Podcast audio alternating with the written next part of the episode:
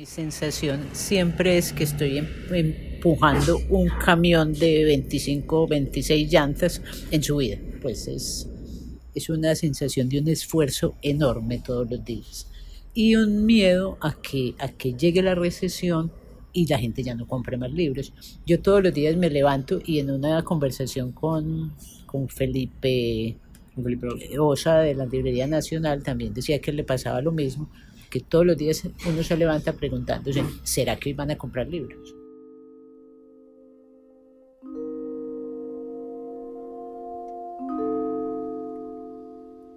Acabas de escuchar a Patricia Melo, de la librería Ex Libris, a quien visitamos para hablar sobre la venta de libros en pandemia.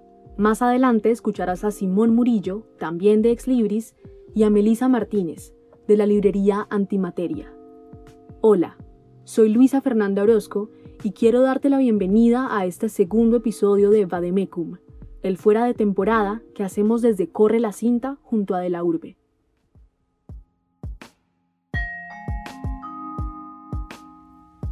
Corre la cinta. Dejamos rodar la historia completa. Fuera de temporada, Vademecum. Diagnóstico del mundo editorial en Medellín.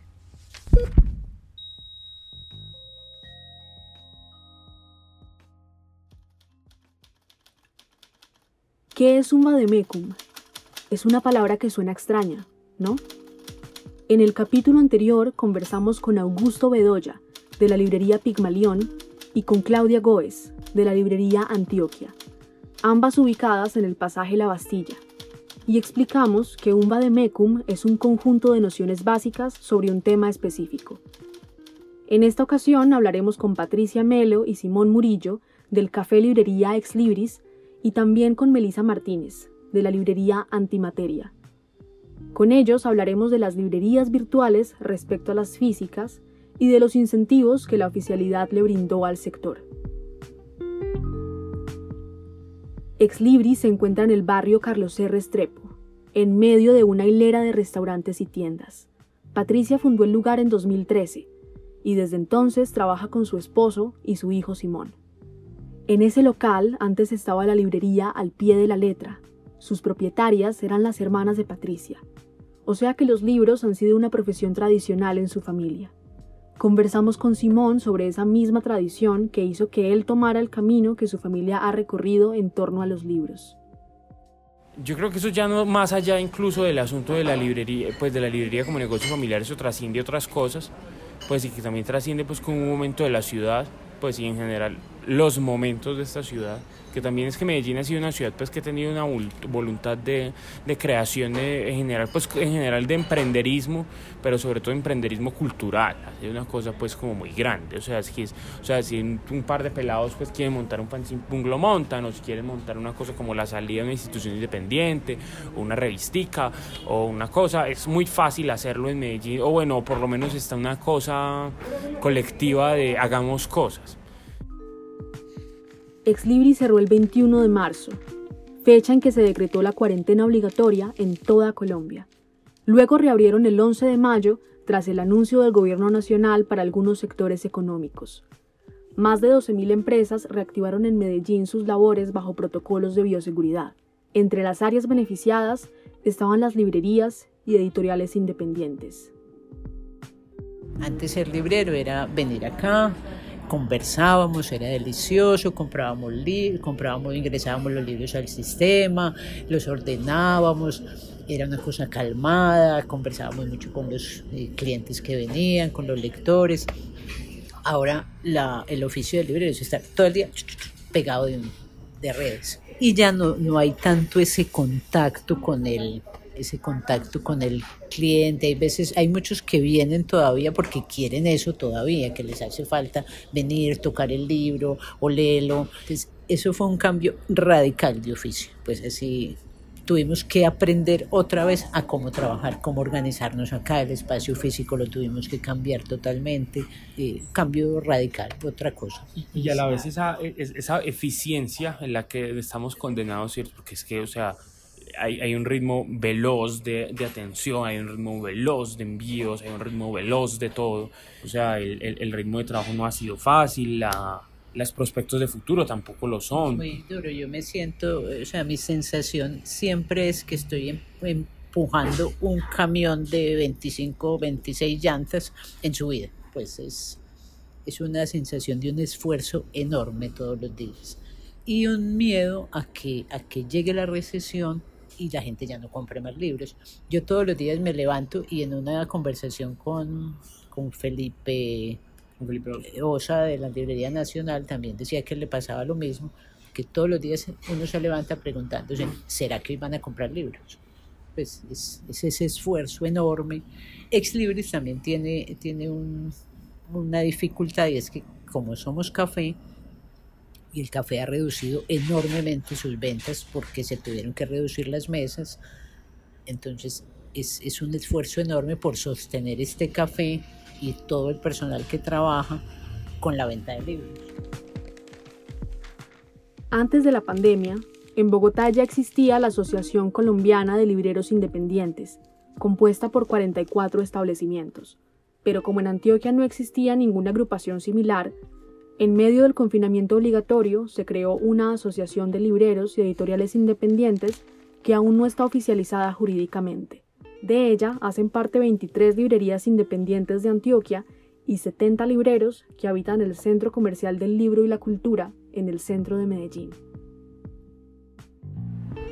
Tengo entendido que los libreros, algunos libreros se unieron se asociaron en pues, una asociación que no está en papel como tal, como Simón me había dicho alguna vez en una entrevista. No sé si eso ya habrá cambiado, si ya está formalizado, pero hicieron dos cartas, una digamos en la que exponían el, el panorama y en la que decían pues la, la, problemática del, del, sector como tal, y otra en la que unas librerías editoriales más reducidas le dirigieron a, a editoriales grandes, digamos, como tengo en Random House, etcétera, etcétera, haciéndoles peticiones muy puntuales. Además, sí, sí. hace poco, bueno, a ver, con un poco con toda la historia de la Asociación de Librerías, eh, un resumen de, de, cuál es la situación de, de, la asociación en el sector. En Colombia existe la Asociación Colombiana de Librerías Independientes. Es la única asociación que existe gremial del sector. La Asociación Colombiana de Librerías Independientes, como muchas cosas, es una vaina bogotana. o sea, eso existe y funciona en Bogotá. Y eso que el funcionamiento que tiene en Bogotá es un funcionamiento limitado de todas formas. El sector editorial en Colombia es un problema, pero un problema de verdad. Acá solamente existen las grandes editoriales y la manera en cómo completamente monopolizan, devoran y manejan todo el mercado a su antojo. Entonces, pues eso es un problema enorme y bueno, está acá existe una institución que es la institución del sector, que es la Cámara Colombiana del Libro, pero eso no sirve para nada. Durante los tiempos funciona, pero desde hace varios años la Cámara Colombiana del Libro no funciona en mayúsculas. Entonces el esfuerzo que queríamos hacer era, bueno, convertámonos en un grupo de peso de verdad.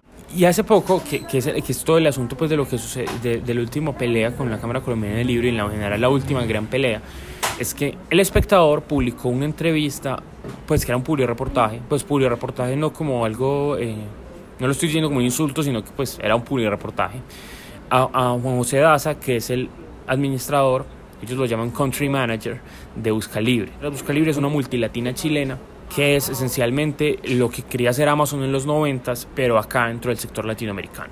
Pero la cosa es que Busca Libre, Busca Libre infla precios. O sea, vos vas a ver, si vos haces una búsqueda de títulos en Busca Libre, vos encontrás que un libro de, Busca, de, de García Márquez que vale 50 mil pesos, te lo están vendiendo a 140 mil pesos.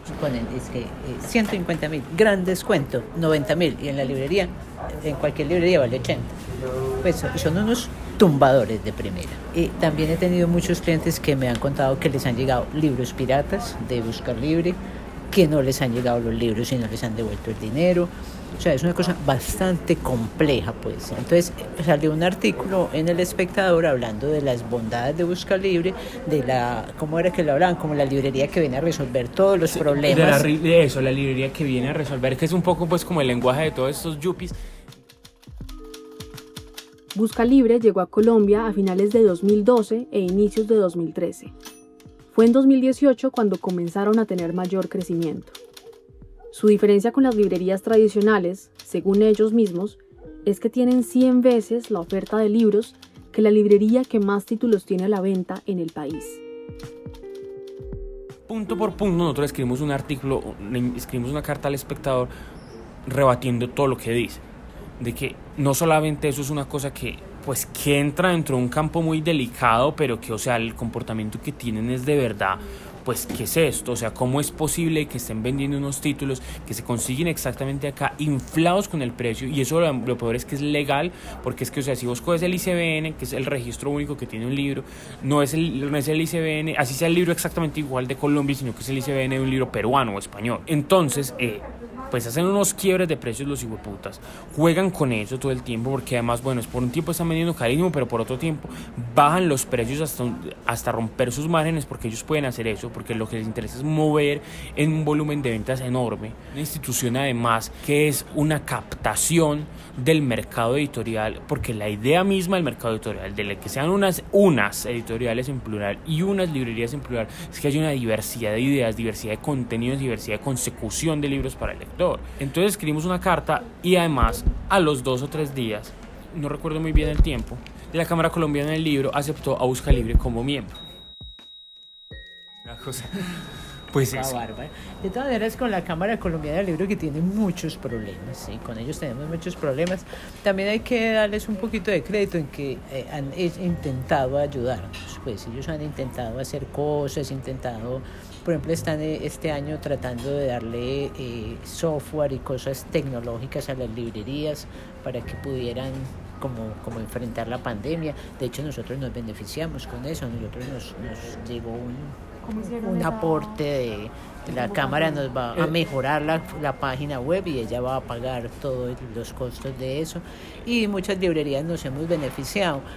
Pero eso no quita lo otro que hablaba Simón, o sea, ¿cómo es posible que una institución como Busca Libre, que vende además fogones, eh, de todo, porque Busca Libre vende de todo como Amazon, eh, esté en una asociación colombiana del libro? Pues eso es... y, es eh, con Busca Libre me pasó una cosa, yo siempre he molestado mucho con el asunto de qué es una librería independiente.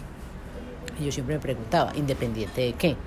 Pues y con, con el, el, incidente de Busca Libre yo entendí que era una librería independiente, porque en el chat de libreros empezó una discusión sobre esa carta, si estaban de acuerdo, si no, muchas personas, muchas librerías decían que no, que no querían mandarla, que más bien hay que hacerlo por las buenas prácticas, asociarnos con ellos, yo no sé cómo, eh, bueno. Eh, el canario con el león. Y, y una de, y una de esas librerías, la librería del Fondo de Cultura, que es una editorial, una editorial multinacional. Multinacional, porque es una editorial mexicana. Propiedad del Estado mexicano. Que funciona en toda Latinoamérica. Una funcionaria de esa librería dijo, es que no podemos, eh, o sea, no, podemos pelear con Busca Libre. Y claro, ellos le venden a Busca Libre. Entonces, en ese momento entendí, claro, eso, eh, por eso es que somos independientes. Nosotros no tenemos que arrodillándole a nadie porque nosotros no le vendemos a nadie, pues a los clientes, pero no a estas, a estos conglomerados gigantescos. Entonces no tenemos el miedo de que nos corten el chorro. Ella no puede pelear con Busca Libre porque si le contan la contratación me imagino que pierden millones, pues. Entonces es complicado.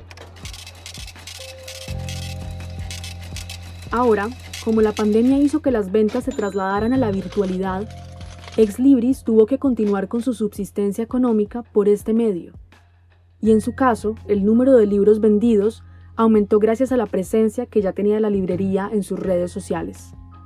Sin embargo, la pandemia cambió las reglas del juego y si bien muchas librerías pudieron mantenerse en la batalla gracias a Internet, otras no. Para que te hagas un panorama, según el periódico Portafolio, la facturación de las librerías durante lo que va del año 2020 está en un 30% por debajo de los 780 millones de pesos que se obtuvieron en 2019. A pesar de las dificultades, ninguna librería de la Bastilla cerró durante la pandemia, según el presidente de la Asociación de Vendedores de Libros de Antioquia, Asobelán, Gilberto Galvis Jiménez. Como te dijimos al inicio, también hablamos con Melisa Martínez de la librería Antimateria. Antes tenían su local ubicado en el barrio Laureles, pero en diciembre de 2020 se mudaron a una casa más grande cerca a la estación estadio del metro. Melissa dirige la librería junto a su socio, Johnny B. Este proyecto comenzó en 2015. Laura Rincón conversó con ella. Fuera de temporada, Vademecum, diagnóstico del mundo editorial en Medellín.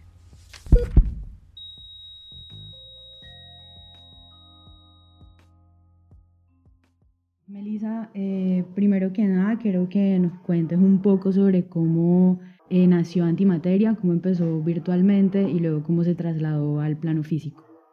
Pues yo empecé como muy despacio, con calma, pues con la idea de la librería, monté una página web para vender libros y los tenía pues ahí como en una bodeguita en el apartamento donde vivía. Eso fue en el 2015 pues que empecé a vender libros, empecé a hacer contactos, sobre todo con editoriales pues independientes colombianas y empecé a, a ver cómo funcionaba pues como la, la industria editorial pues en Colombia y a vender pues libros usados, vendí gran parte también de mi biblioteca y de libros de amigos que me donaron o me vendieron también baratos libros para este proyecto. Listo. Y entonces, en este sentido, cuando llega la pandemia en el 2020, por allá en marzo del 2020, ¿cómo los toma ustedes en antimateria esto? Llevábamos ya cinco años trabajando en el proyecto de libros antimateria, pero pues eso no daba plata, eso simplemente era como unas basecitas para algo que de pronto más adelante nos iba a poder dar algo, pero mi socio y yo vivíamos de otros trabajos. Yo vivía de escribir patentes, mi socio vivía de dar clase en la universidad. No, entonces llegó la pandemia y nadie sabía qué hacer.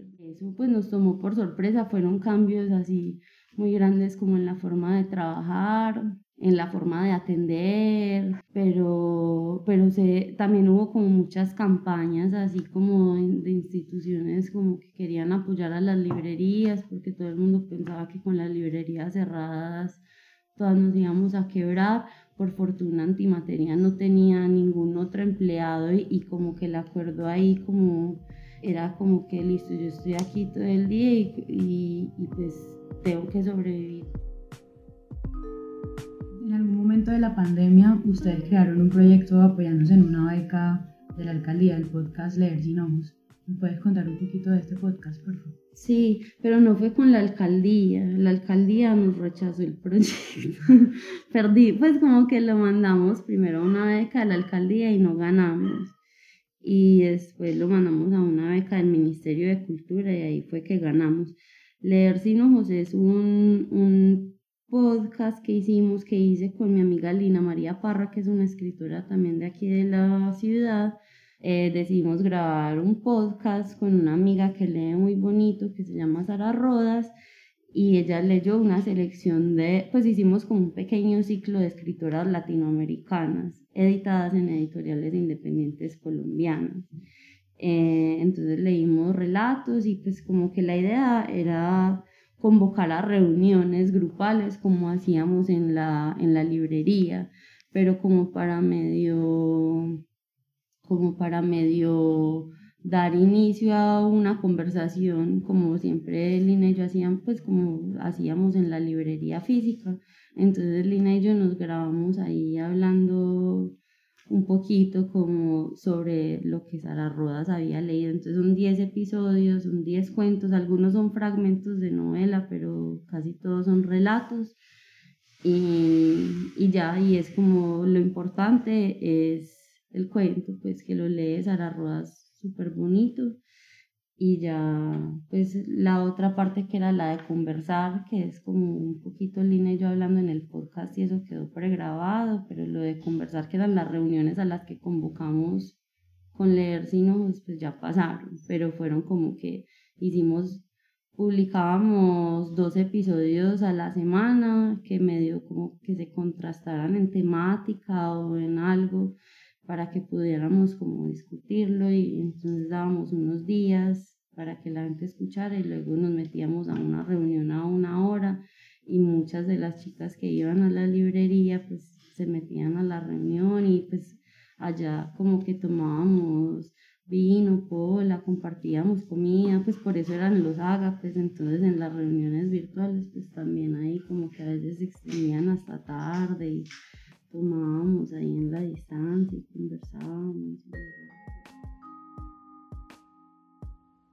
Antimateria coincide con la postura de Simón y Patricia respecto a las grandes plataformas de venta de libros. Por ejemplo, Buscalibre vendió en 2020 casi 800.000 ejemplares. Esta fue una cifra que dieron a conocer antes de que comenzara la Navidad.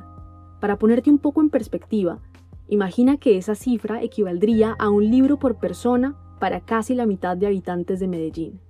Además, ese número de ventas representa para Buscalibre un crecimiento cercano al 200% respecto a los libros que vendieron en 2019. Sus números elevados también se deben a las alianzas para ofrecer productos de plataformas como eBay y Amazon.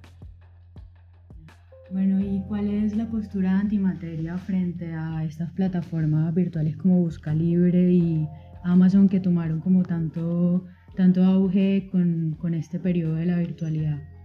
en el 2020. Busca Libre está entrando con fuerza en toda Latinoamérica, tienen mucho capital, han invertido de gran manera pues como en que su plataforma sea algo funcional, eficiente, aunque no es del todo eficiente porque la gente igual se queja pues de ciertas cosas. Busca Libre tiene, y Amazon también tienen muchísimos libros y tienen también muchos libros que por ejemplo no están en la cadena del libro colombiana.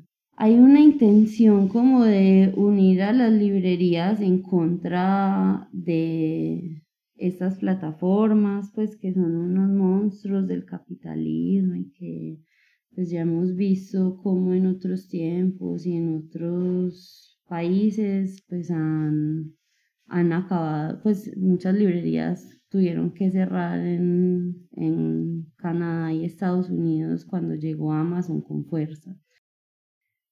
Estas plataformas que son hechas para que la gente simplemente haga clic, clic y ya tenga su producto y no tenga que esforzarse por comprar eh, funcionan muy bien y a, la gente le interesa pues eso. Y, y, en la pandemia me imagino que les fue muy bien porque tenían muchísima publicidad, pues a mí todo el tiempo me salía como, ay, la mejor librería de, del mundo, no me acuerdo cuál es el eslogan de ellos, pero es una gran mentira porque dicen que son una librería y no son una librería, porque una librería pues y yo también me equivocaba en eso al principio de antimateria.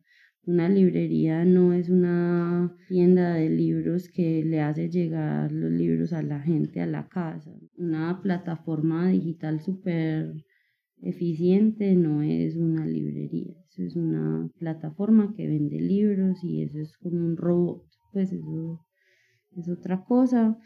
Em, yo creo que es muy importante pues como que eso sea pues consciente y también pues que la gente prefiera apoyar a otras personas que apoyar pues como las grandes maquinarias así pues generen empleo y lo que sea pues es como pero pues eso es decisión de cada quien. Lo que yo estaba diciendo ahora es que hay como una necesidad en este momento em, de unir a las librerías en contra como de estos poderes más grandes. Em, y yo no estoy tan metida en esa lucha, honestamente, porque es que la cadena del libro de Colombia también es muy mala y tampoco se preocupa como por tener un criterio muy excepcional en la selección de libros que pueden rotar en Colombia donde pues un libro que yo quiero tener en la librería, pero simplemente no lo traen a Colombia porque no esperan que haya suficientes lectores, que valga la pena traer ese libro específico. Entonces el libro ya se queda sin rotar por las librerías de Colombia. Es algo, es como la, la razón por la cual es útil Amazon y Busca Libre porque ahí hay cosas que definitivamente no se consiguen en las, en las librerías de Colombia, que sí se pueden conseguir así porque te las mandan de, otra, de otro país y pues yo no, yo no quiero negarle pues eso ni a la gente. Em, yo aquí en esta librería no puedo vender muchos libros que me gustaría leer y que amo y que me encantaría poderle recomendar a las personas simplemente porque no están en la cadena del libro colombiana. Y claro, hay librerías que también tienen un poco más de capital y a mí me gustaría también pues en algún momento poderlo hacer que importan directamente desde las editoriales. Entonces hay librerías que tienen como pequeñas selecciones de libros que solo se encuentran en esa librería porque esas librerías directamente lo importaron desde otro país y trajeron libros de otras editoriales que no están pues como en la en la cadena del libro colombiano. Pero por ejemplo pues con eso como de como modificar la ley del libro para que no pueda entrar una plataforma extranjera de libros, pues eso es lo que muchos libreros quieren. Em, yo firmaría, pues, pero yo firmaría como con sabiendo pues que se pierde también algo. Melissa de Antimateria y Patricia y Simón de Exlibris coinciden en que difícilmente las plataformas virtuales llegarán a reemplazar por completo la experiencia de las librerías. Ellas son lugares donde se puede mirar, leer y escoger libros. Esto no puede suplantarse por la experiencia virtual en que los libros son elegidos a través de la pantalla y llegan días después hasta la puerta de tu casa. ¿Por qué? Porque más allá de las ventas que realicen, las librerías son sitios para compartir en torno a los intereses comunes y a la pasión por el mundo y la cultura. Según la revista Dinero, en Colombia hay tres librerías por cada 100.000 habitantes. Mientras tanto, en Buenos Aires, Argentina, hay 25 por cada 100.000. Debemos equilibrar entonces lo que está sucediendo, no enfocarnos únicamente en multiplicar las pantallas para comprar libros, sino que existan más lugares para compartir en torno a ellos. Agradecemos a Patricia Melo, Melisa Martínez y Simón Murillo por compartir sus historias con nosotros. Vademecum, Diagnóstico del Mundo Editorial en Medellín, es un especial de Corre la Cinta y de la Urbe, que cuenta con la realización de Laura Rincón, Paula Villa, Anderson Gaviria, Juan Carlos Cano, Sara Ceballos y Oriana del Sol. Corre la cinta somos Luisa Fernanda Orozco, Daniela Henao y David Londoño. Nuestros editores generales son Alejandro González Ochoa y Sara Mesa.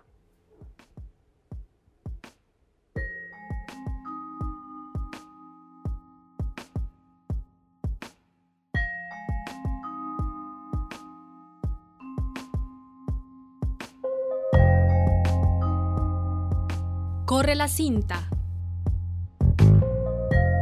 Dejamos rodar la historia completa.